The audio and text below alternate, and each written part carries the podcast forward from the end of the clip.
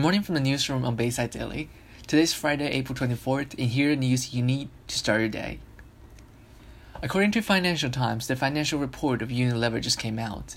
Pandemic has changed the way of people live. The consuming of daily goods were impacted, but house cleaning products were booming. COVID-19 has caused 4.4 million Americans to file unemployment aid for this week. That is a very horrifying number, and which made a total number of 26 million, a number that surpassed all employment created after the economic crisis. Tesla raised its product price for Chinese-made electric cars.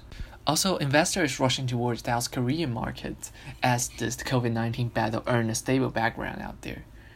Environment Civic has officially suspended its testing for not enough good data collected, and Trump suspended all immigration for 90 days amid a pandemic. On the other hand, FMC, the foreign minister of China, is said to be increasing its donation for WHO, the World Health Organization. And America has reached 890,000 cases in COVID 19. And here are some local news from Shenzhen Daily. A ferry route connecting Shenzhen's Shekou free trading industry in Qianhai and Hengqin Ferry Port in Zhuhai is set to be launched on May 1st. And Shenzhen confirmed no more new cases yesterday, with five more patients of COVID 19 discharged from hospital after recovery. Shenzhen's senior high school entrance examination will be postponed by one month to July 20 and 21st due to the COVID 19 outbreak. And for some other news, Apple claimed that there's no evidence to suggest that iPhone Mail was fraud to use against its own customers out of privacy issues.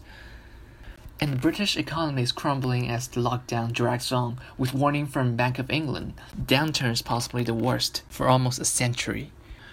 And yesterday, a senior official in New York stock market questioned Chinese technology companies after the incident of Luckin Coffee breakout and Coca-Cola, the company, forecast a hit to quarterly results, sees this pressure temporarily. And that should be all the news we have.